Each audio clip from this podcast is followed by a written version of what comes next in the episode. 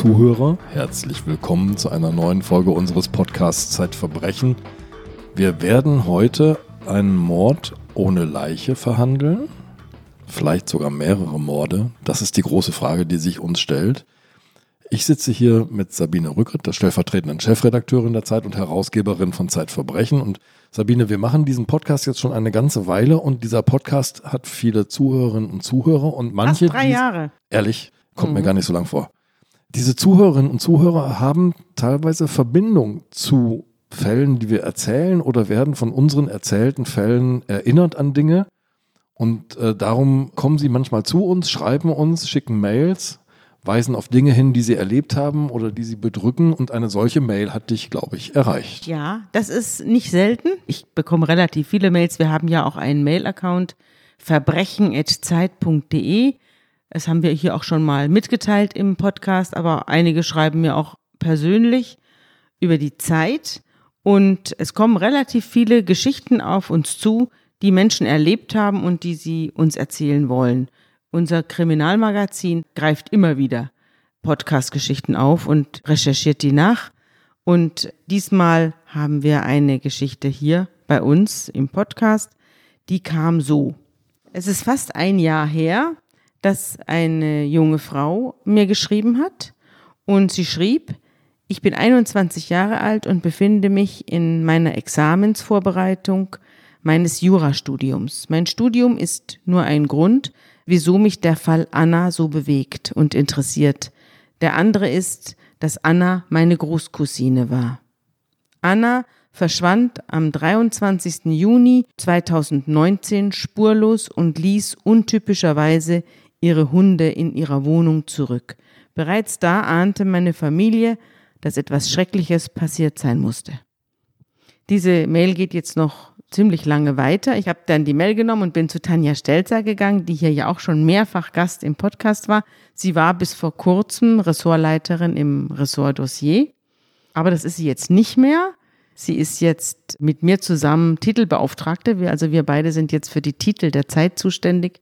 Ich habe das jetzt acht Jahre lang gemacht. Jetzt machen wir es zu zweit.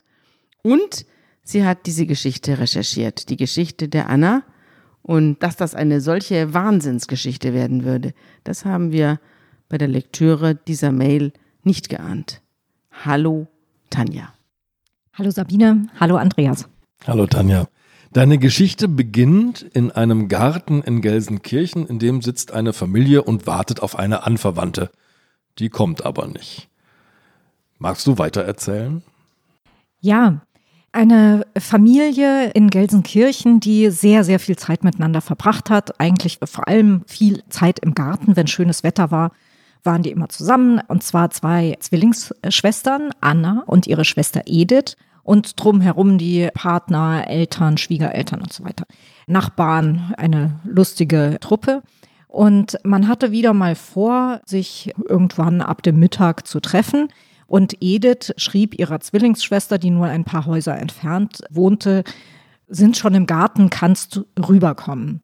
Und dann war was Seltsames, weil Anna dann irgendwie schrieb, komme später, kann nicht, hab noch was zu erledigen, bin gerade glücklich.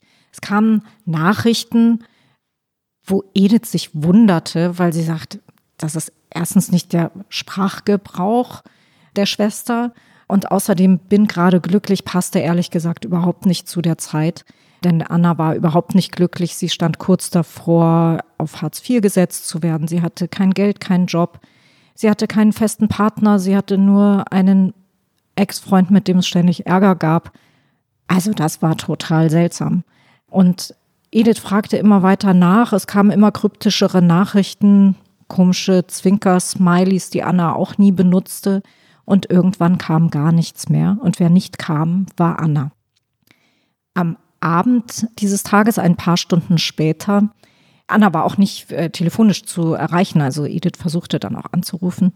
Ein paar Stunden äh, später sind dann Edith und ihr Mann zur Wohnung der Anna gegangen und wollten nachgucken. Sie hatten langsam ein wirklich komisches Gefühl. Drinnen bellten die Hunde. Das war sehr komisch, denn Anna hat zwei kleine Hunde gehabt, die hat sie nie alleine gelassen. Und dann versuchten die Angehörigen mit dem Zweitschlüssel in die Wohnung reinzugehen. Dieser Schlüssel hatte zwei Tage zuvor noch gepasst und jetzt passte er nicht mehr. Es kam dann die Polizei und man fand die Hunde in der Wohnung. Die hatten in der Zwischenzeit ihr Geschäft in der Wohnung erledigt, waren also schon einige Zeit alleine gewesen offensichtlich. Und Anna war verschwunden. Sabine, was passiert in einem äh, solchen Fall? Geht jetzt eine, läuft jetzt eine große Maschine los und man geht auf die Suche oder ist das sehr unterschiedlich von Fall zu Fall? Ja, das kommt drauf an. Also hier, die Anna war ja 35 Jahre alt zum Zeitpunkt ihres Verschwindens. Und wenn dann mal jemand ein paar Stunden nicht erreichbar ist, da macht die Polizei eigentlich erstmal gar nichts, weil in der Regel tauchen die Leute wieder auf und sagen, hallo, ich wollte mal ein bisschen ungestört sein oder ich habe einen neuen Freund oder ich war spazieren. Jetzt macht meine Familie hier Terror unmöglich. Dieser Podcast wird präsentiert von Bubble, dem Marktführer der Sprachlern-Apps. Verstehen und verstanden werden in einer neuen Sprache. Das ist ein einmaliges Gefühl von Freiheit. Egal ob Anfänger oder Fortgeschrittene. Mit Bubble kann jeder seine Sprachkenntnisse in einer von 14 Sprachen in nur drei Monaten effektiv und unterhaltsam verbessern. Mit dem Rabattcode KRIMI gibt es sechs Monate eines neuen Bubble-Jahresabos geschenkt. Einfach auf www.bubble.com/audio einlösen. Tanja, wie ging es denn in diesem Fall weiter? Ja, die äh, Schwester und der Schwager wollten eine Vermisstenanzeige aufgeben. Die wurde aber zunächst nicht angenommen, genau mit der Begründung, wie äh, Sabine das eben geschildert hat. Als Anna dann weiterhin nicht auftauchte, ging allerdings die beste Freundin zu einer anderen Polizeiwache und die haben dann tatsächlich eine Vermisstenanzeige aufgenommen. Denn die Polizisten wurden dann erstens darauf aufmerksam gemacht, dass es in Annas Wohnung schon mal vor nicht allzu langer Zeit gebrannt hatte. Es hatte mhm. eine Brandstiftung gegeben. Der Fall war ungeklärt, aber es gab einen Verdächtigen, das war der Ex-Freund von Anna. Der, mit dem es ständig Ärger gab. Der, mit dem es ständig Ärger gab. Und dieser Ex-Freund, das wusste Annas Familie zu dem Zeitpunkt nicht, aber die Polizei wusste es natürlich. Der hatte schon einmal eine elfjährige Haftstrafe verbüßt, weil er seine damalige Ex-Freundin mit 120 Messerstichen getötet hatte. Du siehst mich jetzt was erstaunt, weil da lernen sich zwei Menschen kennen. Wie, also wie haben sie sich kennengelernt? Wo hat denn Anna ihren Ex aufgegabelt? Die haben sich bei einem Datingportal kennengelernt und waren zu dem Zeitpunkt ihres Verschwindens, jetzt muss ich mal kurz nachdenken, anderthalb Jahre, äh, glaube ich, war das Kennenlernen her etwa. Und die hatten sich im Sommer 2018 getrennt. Das war eine sehr chaotische Beziehung mit vielen Aufs und Abs. Und Anna war eigentlich sehr unzufrieden mit dieser Beziehung und hat die dann beendet. Aber die beiden hatten dann ein Arrangement. Das Arrangement hieß Sex, aber keine Partnerschaft. Es gab sogar dann irgendwann mal die Verabredung, wir bekommen ein gemeinsames Kind, aber ebenfalls ohne Partnerschaft. Anna wollte unbedingt Kinder haben. Und dieses Arrangement war ganz klar, aber der Ex-Freund hat es doch irgendwie nicht akzeptiert. Er war wahnsinnig eifersüchtig. Er ist ihr nachgestellt. Wie sich später zeigte, hat er sogar Überwachungskameras in ihrer Wohnung installiert und hat sie beim Sex mit anderen Männern gefilmt. Er war also überhaupt nicht einverstanden damit, dass er nicht der Einzige sein sollte. Ist das nicht eigenartig, dass man ein Arrangement trifft, Sex, aber ohne Partnerschaft, wenn man mit der Sexualität überhaupt nicht zufrieden ist? Also Anna war ja mit dem Sex mit diesem Mann unzufrieden. Und warum hat sie sich dann auf so ein komisches Arrangement eingelassen? Ja, das war im späteren Mordprozess, den es dann gab. Ich greife jetzt ein wenig vor, durchaus auch Thema. Das wurde nämlich genannt eine Partnerschaft mit gewissen Vorzügen. Mhm. Und der Richter befragte die beste Freundin von Anna und sagte, Entschuldigung, ich verstehe das nicht. Wo liegt denn der Vorzug? Offensichtlich war sie sexuell nicht befriedigt und ihr war das aber wichtig. Warum hat sie sich dann darauf eingelassen? Und die äh, Freundin hat recht deutlich zu verstehen gegeben, dass es da durchaus finanzielle Gründe gab. Denn der mutmaßliche Täter, oder mittlerweile kann man sagen Täter, er ist inzwischen verurteilt, der hat von einer Tante erzählt, die Anna sehr, sehr viel Geld schenken wollte, 754.000 Euro. Damit hätte Anna sich ein Haus kaufen sollen. Die Tante wäre dann vielleicht auch unter dem Dach eingezogen. Es ging um Autos, um alle möglichen Dinge, die Anna hätte bekommen sollen. Allein diese Tante war erfunden. Es gab sie nicht. Aber es gab die Idee, dass diese 754.000 Euro alle Probleme der Anna lösen könnten. Also die Tante ist eine Erfindung, also eine Fabel des Michael S., um die Anna bei der Stange zu halten. Absolut. Und er hat mhm. da auch sich ganz schön viel Mühe gegeben. Anna bekam auch ständig WhatsApp-Nachrichten von dieser Tante. Es wurde auch immer in Aussicht gestellt, dass sie die kennenlernen sollte. Dann war aber dummerweise die Tante gerade im Krankenhaus. Dann hatte sie wieder dieses, dann hatte sie wieder jenes. Immer wurden diese Treffen vereitelt. Und es gab dann aber einen regen WhatsApp-Verkehr, wie sich später herausstellte, muss Michael S. diese WhatsApp selber geschrieben haben. Es war auch ganz interessant, dass diese ältere Dame, äh, die angeblich in der Schweiz wohnte, dann Anna doch in sehr vulgären Worten immer nach ihrem Sexleben ausfragte. Also sie war sehr interessiert daran, intime Dinge über Anna zu erfahren, intime Dinge, die in Wirklichkeit natürlich Michael S. interessierten. Also Michael S., das haben wir jetzt schon verraten, ist der Täter, über den wir sprechen. Anna ist das eine Opfer, über das wir sprechen. Ich möchte über Anna erstmal noch mal ein bisschen mehr wissen. Als die sich kennenlernen, ist sie, glaube ich, auch gerade nicht besonders glücklich. Steckt in so einer Krise, hat auch eine Beziehung hinter sich, die gerade in die Brüche gegangen ist. Kannst du ein bisschen mehr über sie erzählen? Was ist das für eine Figur? Ja, Anna, ich würde mal sagen, war eine verlorene junge Frau. Es war einiges schiefgegangen in ihrem Leben. Diese eine Beziehung, von der du gesprochen hast, endete gar nicht gut. Sie endete auch vor Gericht, weil es körperliche Auseinandersetzungen zwischen Anna und ihrem Freund gegeben hatte. Schlägerei.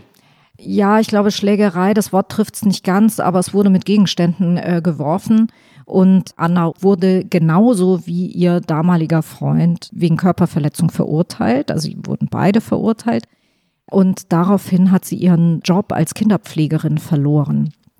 Dieser Job war für sie aber nicht nur ein Job, sondern sie mochte Kinder so wahnsinnig gerne und sie wollte unbedingt ein Kind haben. Und nun war sie mittellos, partnerlos, joblos. Also da war ziemlich viel schiefgegangen. Mhm. Und mhm. dann lernte sie Michael S. kennen, der für sie, und das haben sehr viele Leute später im Prozess auch so beschrieben, ständig verfügbar war, auch für andere Frauen, äh, mit denen er vorher zusammen war. Man konnte einmal schnipsen und er war da und hat geholfen. Er hat sich immer so als Helfer inszeniert und als Retter.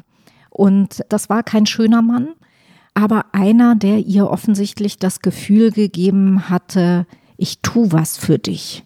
Ich hol dich da raus. Der großzügig sein konnte, der auch großkotzig sein konnte. Also er hat sich offensichtlich in, zum Beispiel, wenn die Familie sich dann traf im Garten oder so, sehr in den Vordergrund gespielt. Er war eine sehr laute Person, die gerne im Mittelpunkt stehen wollte. Also ein bisschen so eine Labertasche hatte man nach den Schilderungen so den, den Eindruck. Aber auch durchaus jemand, der gewinnend sein konnte, wenn er das wollte. Mhm. Also Michael S. zeigt sich so als ambivalente Figur, oder? Also hat dieses Gewinnende, was du gerade schilderst, auf der einen Seite. Auf der anderen Seite hast du aber auch schon angedeutet, er ist extrem eifersüchtig und quasi besitzergreifend. Genau, und das war für Anna schwer zu ertragen. Hinzu kam, dass sie sexuell tatsächlich äh, sehr unbefriedigt war. Sie hat ihm das zu verstehen gegeben. Sie hat es auch anderen Leuten gegenüber geäußert, was er, glaube ich, sehr demütigend fand, weil er doch der große Zampano sein wollte. Damit können wahrscheinlich viele nicht gut umgehen, aber ich glaube, eine Persönlichkeit wie Michael ist besonders schlecht. Und schließlich kam es zur Trennung. Annas Familie fand ihn ja auch eher nervig. Ja, er störte in diesen Runden, spielte sich ständig in den Vordergrund, erzählte auch ständig irgendwelche Geschichten, die sich dann als Lügengeschichten herausstellten. Also irgendwie hatten die keinen guten Eindruck von ihm. Anna hat sich dann von ihm getrennt Und dann setzte aber irgendwann so eine On-Off-Beziehung ein mit diesem Arrangement. Sex ja, aber Partnerschaft nein. Anna hatte dann auch andere Freunde. Dann eines Tages, Anna war gerade nicht zu Hause, entdeckten Nachbarn, dass es bei ihr brennt. Die rufen die Feuerwehr nämlich an, die kommt und danach gibt es Brandermittlungen. Zu was führen die? Die Brandermittlungen führten sehr schnell dazu, dass nachgeholfen worden war oder dass der Brand überhaupt gelegt worden war, und zwar mit Hilfe von Grillanzündern. Das hat man Anna allerdings nicht gesagt und ihrer Familie. Allerdings wusste sie, es ist Brandstiftung. Anna dachte sofort, das war Michael. Sie dachte, das ist seine Rache. Anna ging es von nun an noch schlechter, denn ihre ganze Einrichtung war zerstört. Sie hatte auch noch wegen Geldmangels ihre Versicherung gerade gekündigt. Sie bekam also nichts. Dann ermittelte die Polizei, konnte aber so recht keinen Anhaltspunkt finden. Später dann, als man sich den Michael S. sehr viel genauer angeguckt hat und seine Computer durchsucht hat, hat man gefunden, was er gegoogelt hat kurz vor dem Brand nämlich lauter Dinge, die mit Brandstiftung und Grillanzündern und wie entwickelt sich ein Zimmerbrand und wann zahlt ja, die Versicherung ich ja, ich ja und das so Protokoll. Ich lese das mal als kleine Mahnung ja, an, an alle Googler unter uns, lese ich das jetzt mal vor. 2.9.2018, 18 Tage vor dem Brand. Brennen, Zigarette auf der Couch. Brandbeschleuniger, Grillanzünder auf der Couch.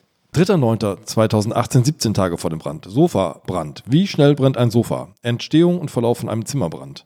4.9., 16 Tage vor dem Brand. Wohnungsbrand, wie lange braucht er, um eine komplette Wohnung in Flammen zu stehen? Einen Tag vor dem Brand zahlt Haushaltsversicherung bei Brandstiftung.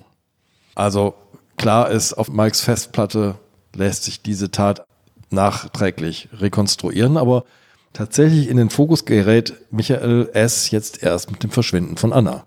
Als Anna verschwindet, observiert man ihn natürlich sofort. Man durchsucht seine Wohnung, man durchsucht seine Arbeitsstelle. Er arbeitet inzwischen bei einem Dienstleister, der auf einem Werksgelände von Siemens sich um diese ganzen hausmeisterlichen Dinge kümmert, auch um die Müllentsorgung. Und in der Müllentsorgung arbeitet Michael S. Man durchwühlt dort den ganzen Müll. Darf ich mal fragen, warum sich die Polizei bei einer Brandstiftung und einem Verdächtigen, denn Michael S. wurde ja damals auch als Verdächtiger geführt bei der Brandstiftung. Man wusste aber, dass er eine Frau auf dem Gewissen hat, also dass er wegen Totschlags bereits gesessen hatte, wusste man. Man hatte also einen Menschen mit einer sehr schweren Straftat in der Vorgeschichte, dann hatte man einen Brand und eine Beziehungsproblematik ganz offensichtlich wieder und trotzdem hat sich niemand für ihn interessiert. Da musste erst Anna verschwinden, bevor man sich da interessiert hat. Exakt. Und das Verrückte ist, als Anna verschwand, saß der zuständige Kommissar im Büro und sein Schreibtischnachbar war derjenige, der diese Brandsache unter seinen Fittichen hatte. Und als der Kommissar, der zuständig war für die verschwundene Anna, die Adresse hörte, sagte er, Moment mal, kenne ich. Aber Anna wusste nichts von der Vorstrafe, oder? Nein. Oder wusste die, dass der bereits eine Frau auf dem Gewissen hat? Nein, das wusste sie nicht. Das hat mich auch total irritiert. Da lernt Anna im Internet einen Mann kennen, der hat so gewisse Ambivalenzen. Interessiert man sich nicht für so eine Vorgeschichte oder wie versteckt man eigentlich eine Vorgeschichte? Was wir jetzt schon verraten können, Michael S. war immerhin elf Jahre im Gefängnis wegen dieser Tat. Also erfindet man da ein Stück Biografie? Ich kann mich da gar nicht so richtig reindenken. Wie er das Anna gegenüber gemacht hat, das weiß ich nicht. Ich weiß allerdings, dass er bei Bewerbungen für Jobs da so einige Dinge ausgelassen hat und umgedichtet hat. Das kann man sich ja auch gut vorstellen, dass es nicht so einfach ist, einen Job zu finden, wenn man eine solche Haftstrafe ähm, ja, verbüßt außer hat. Der, außer der Arbeitgeber will das polizeiliche Führungszeugnis sehen. Dann steht es natürlich dick und fett drin, klar. Ich möchte jetzt mal zu einer sehr seltsamen, aber auch vielleicht sehr naheliegenden Verbindung zwischen dem Fall Anna, der verschwundenen Anna, und dieser ersten Tat von Michael S. kommen. Denn es gibt ein sehr klares, erkennbares Muster darin. Du hast vorhin schon angedeutet und erzählt, wie sich Michael S. so gerne als Retter und Helfer aufspielt, wie er so denjenigen mit dem Gestus, ich hol dich hier raus aus dieser Krise auftritt. Das war nämlich auch die Anfangsgeschichte von Michael S. und Christine G. Magst du uns die erzählen? Das ist der erste Mord, den Michael S. begeht. Ein Totschlag, Ein sagt Totschlag, das Gericht. sagt das Gericht. Michael S. war, wenn ich es richtig erinnere, 25. Er arbeitete bei Metro und da gab es eine Kollegin, Christine, die befand sich in einer Ehekrise. Christine ging es nicht gut, so wie es später anderen nicht gut ging. Und Michael ist der Zuhörer, der Tröster, derjenige, der da ist für diese Christine, der es gerade nicht gut geht. In welchem Jahr und an welchem Ort befinden wir uns? Wir befinden uns in Krefeld im Jahr 1998 und Michael S. bietet dieser Christine, der traurigen Christine, an, sie könne doch ins Hotel seiner Mutter ziehen und dort unterkommen und dort wird sie dann auch seine Lebensgefährtin. Das ist eigentlich in der Anfangszeit für Christine offensichtlich ganz schön und gut, nur diese Mutter, die nervt auch irgendwie ein bisschen, die drängt sich da ständig rein und will ständig mitreden. Und Michael S. rückt ihr irgendwie auch zu sehr auf die Pelle. Dann gibt es so langsam auch eine Wiederannäherung mit ihrem Mann, mit dem sie sich in der Krise befand. Und Christine G. beschließt, sie möchte das alles nicht mehr, sie möchte sich trennen und verkündet Michael, dass sie ihn verlassen wird. Sie verkündet ihm das und wenig später fällt Christine auf, dass die Bremsen an ihrem Auto nicht mehr richtig funktionieren. Sie fährt dann in die Werkstatt und dort stellt man fest, dass statt Bremsflüssigkeit sich Wasser in den Bremsleitungen befindet. Das muss manipuliert worden sein. Und wenn sie nicht gleich in die Werkstatt gefahren wäre, das dauert wohl eine Weile, bis sich das aufbaut. Und dann hätten die Bremsen versagt und sie wäre vielleicht gegen einen Baum gefahren. Und dann bekommt Christine es mit der Angst zu tun. Sie möchte Michael S. nicht mehr sehen, nur noch in der Gegenwart ihres Ehemanns. Mit dem sie sich inzwischen versöhnt hat wieder. Mit dem sie sich inzwischen wieder versöhnt hat. Die sind wieder zusammen und Christine wohnt in einer Mietwohnung, die sie sich gesucht hat. Von dieser Wohnung aus bricht sie eines Morgens auf, um ihren Mann zur Arbeit zu fahren. Und als sie weg ist, schleicht sich Michael S., der einen Zweitschlüssel angefertigt hat, in die Wohnung. Christine kommt zurück. Es ist sehr früh am Morgen. Sie will sich noch mal hinlegen. Sie stellt sich im Schlafzimmer zwei Wecker. Sie entkleidet sich bis auf T-Shirt und Slip. Und dann wird sie von Michael S., der in der Wohnung gewartet hat, überfallen.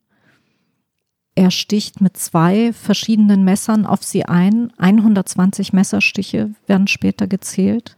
Lässt ja auf einen unglaublichen Hass schließen. Ja, er knebelt sie mit einem Geschirrhandtuch und er verschwindet. Aber am Abend findet dann der Ehemann die Leiche und man nimmt ganz kurz später Michael S. fest, denn man findet Faserspuren von seiner Unterhose auf der Matratze. Und damit ist er überführt. Du musst mir erklären, warum 120 Stiche kein Mord sind. Also hier in dem Fall war es so, dass das Gericht in seiner Urteilsbegründung angeführt hat, dass man beim Täter Anzeichen von Verzweiflung erkennen konnte. Das führte wohl dazu, dass man sagte, er kann nicht aus reinem Besitzdenken die Tat begangen haben, sondern ein mögliches Mordmerkmal wäre Heimtücke gewesen. Und da hat das Gericht, das hat dann später im Fall Anna einige Juristen sehr aufmerken lassen, die das kurios fanden, aber das Gericht hat gesagt, Heimtücke kann man auch nicht nachweisen, denn der hat sich da zwar reingeschlichen in diese Wohnung, aber vielleicht hat ja die Christine G. noch erkannt, dass er in Tötungsabsicht dort auf sie wartet. Und dann wäre es nicht heimtückisch. Heimtückisch ist es, wenn sie schläft und er auf sie einsticht, zum Beispiel. Da gibt es aber sehr unterschiedliche Interpretationen der Heimtücke. Das ist mhm. auch sehr tückisch. In diesem Fall hat das Gericht trotz dieses, er wartet dort auf sie, sie hat überhaupt keine Chance, sich gegen ihn zu wehren. Trotzdem hat das Gericht befunden, es sei keine Heimtücke. Deshalb nur Totschlag aber immerhin elf Jahre Haft. Elf Jahre Haft. Bis zum letzten Tag verbüßt. Wir springen jetzt aus diesem Prozess heraus dem Fall Christine G.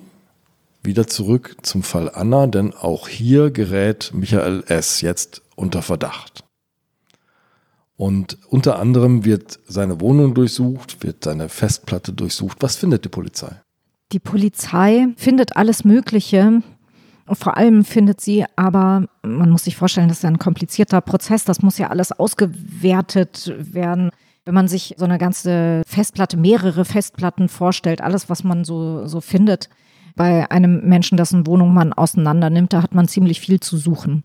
Also im Juni, erinnern wir uns, ist Anna verschwunden. Es dauert bis zum November, bis die Beamten fündig werden. Und dann finden sie ein Video auf einer Festplatte, das Verdächtigen. Und dieses Video zeigt eine Leiche. Man sieht kein Gesicht, man sieht keinen Kopf. Der Kopf ist verhüllt von einer Plastiktüte. Aber man sieht einen Körper mit vielen Tattoos, man sieht sehr markante Fingernägel, All dies passt zu den Beschreibungen von Edith, wie ihre Zwillingsschwester aussah. Die Beamten sind sich sofort sehr sicher, dass es eine Leiche ist, die sie auf diesem Video sehen. Dann gibt es auch noch was wirklich ekelerregendes in diesem Video. Man sieht dann, wie auf diese Leiche uriniert wird. Du hast dieses Video, glaube ich, auch gesehen. Ne? Es wurde ich im Prozess im Gerichtssaal immer und immer wieder vorgeführt, weil immer wieder andere Aspekte an diesem Video besprochen 25 wurden. Sekunden dauert es und es wurde aufgenommen am 23. Juni 2019, also am Tag, an dem Anna verschwand, um 14.43 Uhr. Also das heißt, wenn auf diesem Video eine Leiche zu sehen war, es wurde ja von einer Rechtsmedizinerin gesehen, nicht? Die hat gesagt, da sind ausgebildete Totenflecke zu sehen. Ja. Das heißt, die Frau muss 20 bis 30 Minuten tot gewesen sein, denn da bilden sich die Totenflecke dadurch, dass der Kreislauf zusammenbricht und das Blut sich in den unteren Körperhälften ansammelt. Dadurch bilden sich die Totenflecke aus. Das Blut läuft einfach in die tiefste Stelle des Körpers. Und Totenflecke gehören zusammen mit Totenstarre und mit Fäulnis und mit einer Verletzung, die mit dem Leben nicht vereinbar ist, zum Beispiel der Kopf fehlt, also zu den sicheren Zeichen des Todes. Da weiß man, der Mensch ist tot, den man da sieht. Nicht so wie bei Atmung oder Pulsschlag, da kann er nämlich immer noch leben, wenn die nicht feststellbar sind. Aber wenn das wirklich auf diesem Video Totenflecke gewesen sind, muss sie tot gewesen sein.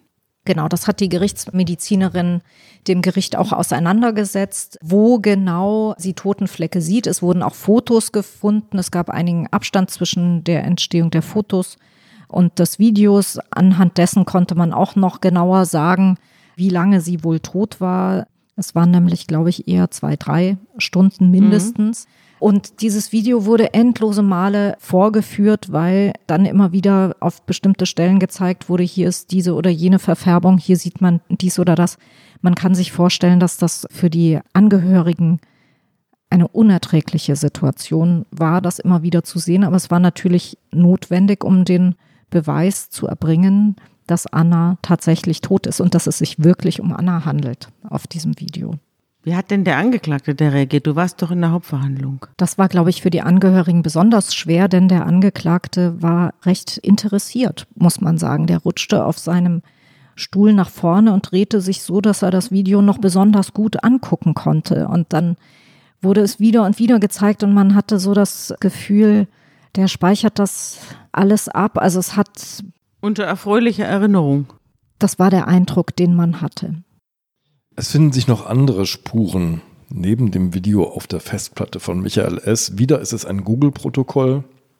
35 Tage vor Annas Verschwinden googelt er einen Toten zu Hause aufbewahren. 34 Tage zuvor keine Luft mehr bekommen. Die drei brutalsten Hinrichtungsmethoden, wie schlage ich jemanden K.O., Blutspuren finden mit Luminol. So geht das weiter. Leichengeruch ab wann? Ist das jetzt Teil der Indizienkette, die Michael S. schließlich überführt, denn wir müssen sagen, noch immer fehlt die Leiche von Anna. Absolut. Diese Google-Sucheinträge sind für die Ermittler, glaube ich, sehr, sehr wichtig gewesen und fügen sich einfach in die Beweiskette, wobei man natürlich sagen muss, das hat die Verteidigung dann auch irgendwann vorgebracht. Es gab auch andere Leute, die Zugriff auf den Computer hatten, unter anderem Anna. Hätte sie das nicht vielleicht selber googeln können? Wenn man dann weiß, dass er gegoogelt hat, wie trickse ich äh, Leichenspürhunde aus und dass dann eine Wurstscheibe zwischen seinen Sofaritzen gefunden wurde, Ach, als absichtlich dort platziert. das ist eine Vermutung. Die Leichenspürhunde reagieren dann auf diese Wurstscheibe und vergessen darüber den Leichenduft, oder? Exakt. Ah, das ist wirklich kurios. Das habe ich noch nie gehört. Also es passt einfach alles sehr, sehr, sehr exakt zu dem, was geschehen sein muss. Die Verteidigung war da auch einigermaßen auf verlorenen Posten in diesem Verfahren. Michael, es wird verurteilt. Zu was? Er ist verurteilt zu lebenslanger Freiheitsstrafe. Es wurde die besondere Schwere der Schuld festgestellt und es wurde die anschließende Sicherungsverwahrung angeordnet. Aber Anna ist immer noch weg und wird gesucht, nicht? Anna ist immer noch weg und das ist für die Angehörigen wirklich sehr, sehr schlimm. Sie wollen sie natürlich würdevoll begraben. Es gibt viele verschiedene Theorien, wo sich die Leiche befinden könnte. Der Täter wurde ja observiert. Allerdings natürlich nicht direkt nach der Tat, sondern mit einem kleinen Zeitversatz. Es wurden auf seinem Computer auch Drohnenaufnahmen gefunden, beziehungsweise auf so einer Speicherkarte. Er hatte eine Drohne und da hat er zum Beispiel so ein Gelände mit so einem Feld und kleinem Waldrand rund um das äh, Feld aufgenommen mit der Drohne. Eine Aufnahme, die eigentlich komplett sinnlos wirkt, es sei denn, er wollte vielleicht gucken, sieht man irgendwas bei diesem Gelände, wo, wo man vielleicht vorher gegraben hat. Es gibt eine Lagerhalle, in der er viel alleine gearbeitet hat. Das war so eine Außenstelle von seinem Arbeitgeber, wo so Sachen, so Großgeräte gelagert wurden. Und da hat er, ist er immer mal wieder hin, um da was hinzubringen und hat da irgendwie stundenlang alleine rumgemacht. Auch das wäre ein Ort vielleicht, wo er die Leiche hätte hinbringen können. Es wurde bei ihm gefunden eine Quittung von einem Baumarkt über Rückzuckbeton. Ruckzuckbeton. Ruckzuckbeton, das ist so Also schnell, abbindender Beton. schnell abbindender Beton. Und die Quittung datiert von, ich glaube, zwei Tage nach dem Verschwinden der Anna. Also die Vermutung der Ermittler war, er hat sie irgendwo vergraben und dann mit dem Beton nachgeholfen. Darf ich noch eine Frage stellen? Warum hat Ediths Zweitschlüssel zu Annas Wohnung nicht mehr gepasst? weil das Schloss ausgetauscht worden war. Warum und von wem? Die Vermutung ist, dass äh, Schloss vom Täter ausgetauscht wurde. Der wusste ja, dass die Familie Schlüssel hat zu dieser Wohnung. Und er wollte mutmaßlich erstmal das verlangsamen, dass jemand da reingeht. Ein Totschlag, ein Mord. Hier könnte die Geschichte zu Ende sein. Mit Michael S. und zwei weiblichen Opfern nach demselben Muster. Der Retter, der auftaucht und am Ende zum Täter wird. Es ist aber nicht so, denn die lokale Presse berichtet, sie berichtet über den Fund dieses Videos, über die Festnahme des Täters und das liest eine Rechtsanwältin in Essen und bei der schrillen jetzt die Alarmglocken. Warum? weil sie den mutmaßlichen Täter kennt. Denn sie hat eine Mandantin, die seit Jahren versucht, gegen diesen Mann vorzugehen. Denn die war seine Freundin und sie wurde aus dem Nichts heraus von ihm überfallen.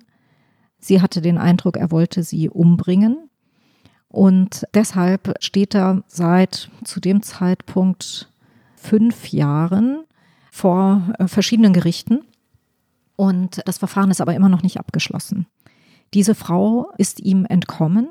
Sissy, 33 Jahre alt. Genau. Sissi war, als sie 2013 den Michael S. kennengelernt hat, eine Gelegenheitsprostituierte auf dem Essener Straßenstrich und er war ihr Freier. Und es wurde dann relativ schnell aus dieser prostituierten Freier-Beziehung eine Paarbeziehung. Ich hol dich hier raus. Ich hol dich hier raus, ich rette dich. Mhm. Es war dann auch sehr schnell so, dass Michael S. nicht mehr wollte, dass sie auf den Strich geht. Er hat ihr lieber Geld zugesteckt und sagte, das brauchst du doch nicht. Und sie war eigentlich ganz begeistert von ihm und dachte, jetzt hat sie endlich nach vielen Fehlschlägen einen Mann gefunden, dem es wirklich um sie geht. und der sie da rausholen will und der nicht eigennützig ist. Und, und der es gut mit ihr meint. Und dann kam der Valentinstag. Die waren seit drei Monaten etwa zusammen, noch nicht sonderlich lang. Der Abend vor dem Valentinstag und am nächsten Morgen, so hat er ihr versprochen, wollte er ihr ein Auto kaufen. Für 1000 Euro, das Auto einer Bekannten. Und sie war ganz beeindruckt und dachte, so ein großzügiger Mensch, das hat ja noch nie jemand für mich getan. Sie haben zusammen zu Abend gegessen, dann hatten sie einvernehmlich Sex miteinander. Das spielt sich alles in Krefeld, in seiner Wohnung ab. Er hat dieselbe Wohnung noch. Ja. Und sie haben einvernehmlichen Sex miteinander. Sie geht ins Badezimmer, macht sich frisch, kommt zurück und auf einmal steht er da und hat Handschuhe an und fängt an, sie zu beschimpfen, was für eine Schlampe sie sei und attackiert sie. Sie nimmt einen Elektroschocker wahr, der da in der Küche rumliegt. Es entwickelt sich ein Kampf. Die kämpfen sich durch den Flur. Sie versucht aus dem Türschlitz herauszuschreien. Es war ein Kampf auf Leben und Tod. Im Lauf dieses Kampfes. Fügt ihm ja auch Wunden im Gesicht. Ja, sie reißt ihm Stücke Haut aus dem Gesicht. Er schafft es, ihr Handschellen anzulegen und buxiert sie ins Wohnzimmer. Dann ist sie gefesselt und kann sich nicht mehr wehren und irgendwann merkt sie, sie muss reden. Das Einzige, was sie noch kann, ist reden. Und sie merkt, je verständnisvoller sie mit ihm redet, desto ruhiger wird er. Er erklärt ihr dann auch, warum er sie angegriffen hat, denn er fühlte sich von ihr belogen. Sie hatte ein Kind erfunden, das sie nicht hatte. Aber weil diese Beziehung so schnell so eng wurde mit ihm, hatte sie ganz am Anfang der Beziehung mal irgendwie gesagt, ich habe ein Kind, damit sie einen Grund hat, warum sie nach Hause muss. Das war ihr irgendwie so ein bisschen, ich glaube, sie hat eine ganz gute Intuition gehabt. Das fühlte sich nicht richtig an. Der rückte ihr wieder auf die Pelle. Genau. Auch ihr rückte er auf die Pelle. Und deshalb hatte sie dieses Kind erfunden. Und nun sagte er ihr, dass sie ihn so belogen hat. Das habe ihn so wütend gemacht. Das Wie hat er denn das gemerkt, dass sie kein Kind hat? Er hat sich umgehört, auch bei anderen auf dem Straßenstrich und Leute ausgefragt und. Also er hat hinter ihr her recherchiert. Ja, ja, er hat hinter ihr her das recherchiert. Misstrauen zieht sich auch durch seine Geschichte, ne? Videokameras Absolut. zur Überwachung. Und auf jeden Fall sind die beiden in dieser Wohnung. Sie, er hat sie mit einem Pfefferspray besprüht, mit so einer Art Gel. Das klebt dann überall und sie hat mir erzählt, sie war vollkommen, vollkommen aufgelöst, vollkommen am Ende, vollkommen abgekämpft. Und in diesem Zustand redet sie immer weiter auf ihn ein und sagt, es ist doch alles nicht so schlimm, hat gar nicht so weh getan. Ich gehe auch nie zur Polizei. Kannst du nur nicht bitte ein bisschen die Handschellen lockerer machen? Und so schafft sie es, ihn wieder runterzubringen. Ihre Vermutung ist auch, das war natürlich auch ein einziges Geschrei, dieser Kampf dass er dann doch auch Angst hatte, dass irgendein Nachbar aufmerksam wird. Er hatte übrigens auch die Rollläden runtergelassen, was auch sehr ungewohnt war. Und schließlich überzeugt sie ihn, die Handschellen abzunehmen und sie nach Hause zu fahren. Sie überlegt dann sogar noch während der Fahrt, ob sie aus dem fahrenden Auto springen soll und kalkulierte dann wohl immer ihre Chancen, wo habe ich die besten Chancen rauszukommen und sagte sich, nee, die Chancen sind größer, wenn ich mich zu Hause absetzen lasse. Dort wartete ihr Bruder, dem hat sie alles erzählt und dann begann der nächste Leidensweg dieser Frau, denn sie wurde weder von den Ärzten im Krankenhaus noch von den Polizeibeamten noch später von der Justiz ernst genommen bei der Polizei, da ist sie mit ihrem Bruder hingegangen. Da war ein Polizeibeamter, der dann den Bruder irgendwann rausgeschickt hat und dann zu ihr sagte, hör mal zu, findest du deine Geschichte nicht auch ein bisschen abenteuerlich? Du bist doch Prostituierte. Klammer auf, dir passiert eben sowas, Klammer zu. Stell dich nicht so an. Und später gab es eine Staatsanwältin, die sagte dann zur Anwältin dieser Sissi, also das wissen wir doch, Prostituierte lügen doch die hat ja auch gelogen, die hat ja dieses Kind erfunden. Also man hat ihr ihre Geschichte nicht geglaubt und sie war ja verletzt und sah vollkommen abgekämpft aus. Es ist auch keiner auf die Idee gekommen, mal bei Michael S., der ja diese wahnsinnige Vorstrafe hatte, zu Hause vorbeizufahren und sich mal anzugucken, wie es da so aussieht und in welchem Zustand sich Michael S. befindet und was er zu der Sache sagt. Die tote Christine jedenfalls war aktenkundig. Anna hatte er zu dem Zeitpunkt noch nicht kennengelernt. Aber ich wollte bei der Gelegenheit mal sagen, dass es in fast jedem rechtsmedizinischen Institut eine niederschwellige Opferambulanz gibt, wo Menschen, die verletzt worden sind oder sagen, sie seien verletzt worden, hingehen können und es dokumentieren können, ohne dass sie dann gleich Anzeige erstatten müssen. Und in Essen gibt es auch eine Rechtsmedizin mit einer Opferambulanz. Da hätte sie zum Beispiel hingehen können, vielleicht wusste sie nichts davon, aber unsere Hörerinnen und Hörer wissen es jetzt. In Hamburg gibt es ja auch eine Opferambulanz. Also man kann da hingehen und man kann sich fotografieren lassen, man kann die Verletzungen dokumentieren lassen, ohne dass man gezwungen ist, den Betreffenden anzuzeigen. Das kann man sich dann noch überlegen. Aber man hat es schon mal profimäßig dokumentieren lassen von einem Rechtsmediziner, welche Verletzungen man hat. Also bei ihr scheiterte es nicht am Willen, eine Anzeige zu erstatten. Es war dann sogar so, bei der Polizei gab es noch eine Beamtin, die war auch da und die sagte dann zu ihrem Kollegen, das sieht doch ganz schön heftig aus, wollen wir nicht doch mal Fotos machen? Aber es wurden keine Fotos gemacht. Man Aber hat sie doch, nicht ernst genommen. Das ist doch ein klares Versagen. Man muss das nochmal einmal zeitlich sortieren, ja? Wir befinden uns im Jahr 2013. Der Totschlag an Christine G. mit 120 Messerstichen ist 15 Jahre her. Der Mann ist vor vier Jahren aus dem Gefängnis entlassen worden. Das ist aktenkundig. Also, das verstehe ich nicht. Das ist für mich nicht nachvollziehbar. Für mich auch nicht. Ja, es kann natürlich sein, dass man gesagt hat, naja, also ist kein angesehenes Mitglied der Gesellschaft. Da Schauen wir mal nicht so hin. Und das ist das, was diese Sissi vollkommen zu Recht total empört. Sie sagt, haben wir denn, hat eine Frau wie ich denn gar kein Recht auf irgendwas? Und das ging ja dann noch weiter in dem Verfahren. Er wurde dann verurteilt. Also es gab einen Prozess vor dem Amtsgericht. Vor dem Amtsgericht. Alleine schon, dass es nur vor dem Amtsgericht verhandelt wurde, ist relativ bemerkenswert.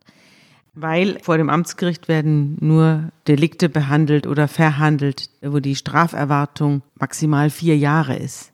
Dann hat die Anwältin im Berufungsverfahren beantragt, dass die Akten herangezogen werden von dem Fall Christine, damit man mögliche Parallelen aufzeigen könne. Ja. Das wollte man auch erstmal nicht tun, weil es war doch so lange schon her. Dann wurde eine Richterin krank, dafür kann niemand was. Aber dieser Fall wurde einfach nicht als dringlich angesehen.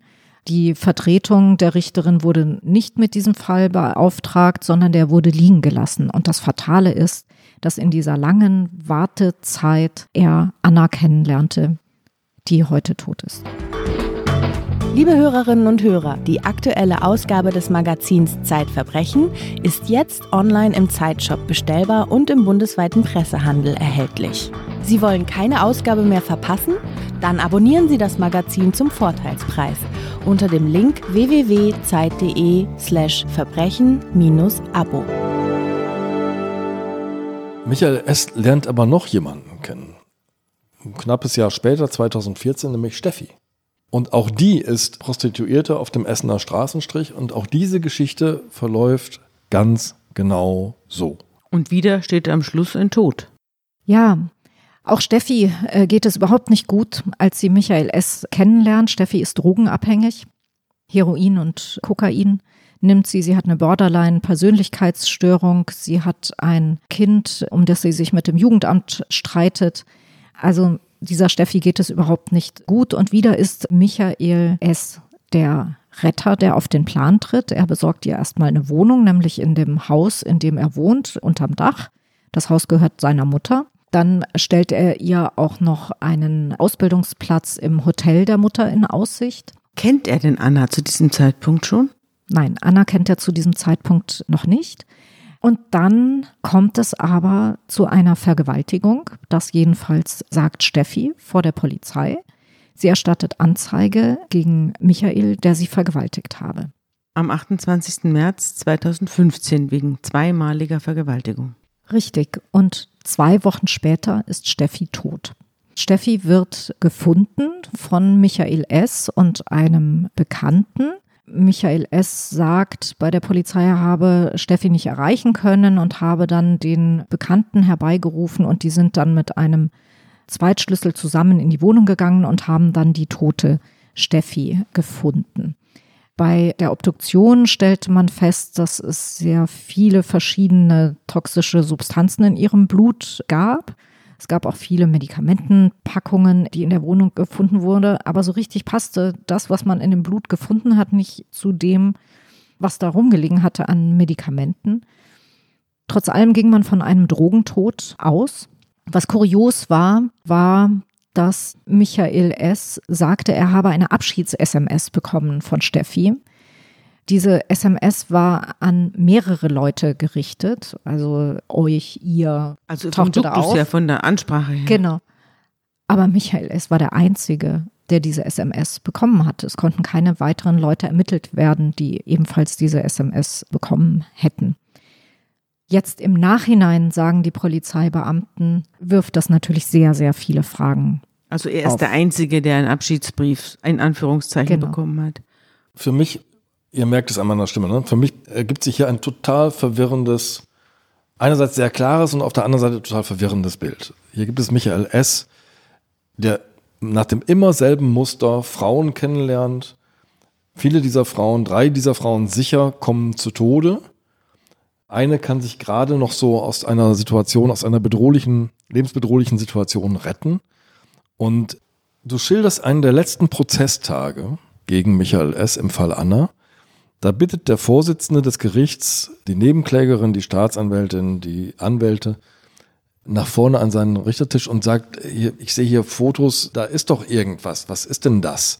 Fotos scheinen in diesem Fall eine sehr große Rolle zu spielen. Ja, man hat ja sehr viele Fotos bei dem Angeklagten gefunden und da er ja auch nicht bereit war zu reden, sind die natürlich ganz, ganz wichtig als Indizien. Und unter anderem hat man bei ihm gefunden ein Foto der getöteten Christine.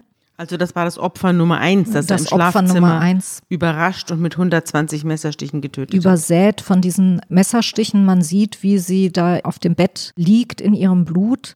Was kurios ist, es sind keine sieht nicht aus wie von der Polizei angefertigte Tatortfotos. Da gibt es nicht diese kleinen Nümmerchen oder einen Maßstab, der daneben läge oder so.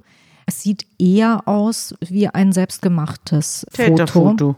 Dieses Foto, das konnten die Beamten ja auch rekonstruieren, wann das wieder geöffnet wurde am Computer. Das wurde erstens überhaupt wurde diese Datei erstellt im Jahr 2013, also lange nach der Tat und nachdem der Täter auch wieder auf freiem Fuß war da hat er sich das offensichtlich abgespeichert. Und dann hat er sich dieses Foto mehrmals wieder angeguckt. Und interessanterweise hat er sich dieses Foto angeguckt, kurz nachdem er Anna kennengelernt hat. Er hat es sich auch angeguckt rund um die Zeit, kurz nachdem er Sissi kennengelernt hat. Also es ergibt sich so das Bild, dass er, wenn er neue Frauen kennengelernt hat, sich wieder mit seiner alten Tat beschäftigt hat und sich daran erinnert hat und diese Fotos benutzt hat. Er hat natürlich auch die Akte gehabt. Also deswegen kann man nicht genau sagen, ob es ein Polizeifoto war oder sein eigenes. Er ist natürlich als Täter auch im Besitz der Kriminalakte, seiner eigenen Akte. Und da kann er es auch hergehabt haben. Es hat ihn interessiert. Er hat es immer wieder geöffnet und immer wieder, wenn eine neue Frau auf den Plan getreten ist. Und man hat noch zwei Fotos gefunden. Und das war wirklich erschütternd in dem Prozess. Also erstens hat man bei der Durchsuchung unter seinem Bettkasten gefunden, dass er da irgendwie so eine, so eine Art Fesselvorrichtung am Lattenrost hatte. Und im Bettkasten fanden sich etliche Damenhandtaschen und Damengürtel, wo man sich jetzt fragen könnte, wem, wem gehören die? Wem gehören die um Himmels Willen? Und man fand außerdem noch zwei Fotos, die sehr, sehr dunkel sind, sehr schwer zu erkennen. Aber wenn man länger studiert, sieht man, es handelt sich um einen verhüllten Körper. Sieht aus, als wäre auch wieder so eine Plastiktüte über dem Kopf und irgendwie eine Art von Fessel um die Handgelenke. Man sieht so einen abgewinkelten Arm. Und da man ja weiß, wie das Foto aussieht der toten Christine, da man weiß, wie das Foto der toten Anna aussieht, da man weiß, wie die tote Steffi aussah, weiß man auch, dieses Foto zeigt offenbar eine Leiche, aber es ist nicht die Leiche einer dieser Frauen. Es muss sich um eine andere Leiche handeln. Um eine vierte. Ich gehe schwer davon aus, dass es mindestens ein weiteres Opfer gibt. Michael S. ist verurteilt zu lebenslanger Freiheitsstrafe und Sicherungsverwahrung. Eine höhere Strafe gibt es in Deutschland nicht. Gibt es überhaupt noch einen Anreiz für die Ermittlungsbehörden, hier jetzt weiter zu recherchieren? Also meiner Meinung nach müssten die Ermittlungsbehörden jetzt natürlich diese zum Beispiel Handtaschen und Gürtel, die sie da gefunden haben, mal gucken, was da für Spuren dran sind und die abgleichen mit ihrem Computer. Wer weiß, welche Verbindungen sich ergeben zu verschwundenen Frauen aus dem Essener Rotlichtviertel. Ob die Polizei das tatsächlich tut, weiß ich nicht. Man konnte mir da nichts zu sagen. Es gibt es natürlich immer wieder, dass es dann einzelne Polizeibeamte gibt, die solchen Sachen nachgehen. Aber es kommt auch vor, dass wenn man den Täter hinter Gittern weiß oder bei Suizid des Täters weiß, dass der nichts mehr anrichten wird, dass man dann auch im Namen der Opfer keine allzu großen Aktivitäten mehr entfaltet von Seiten der Strafverfolgungsbehörden. Außer es gibt, davon haben wir schon öfter erzählt, Angehörige der Opfer, die natürlich ein dringendes Bedürfnis haben, dass solche Taten aufgeklärt ja. werden. Liebe Tanja, vielen Dank. Ich danke euch für die Einladung. Ja, Tanja, gut, dass du da warst. Tschüss.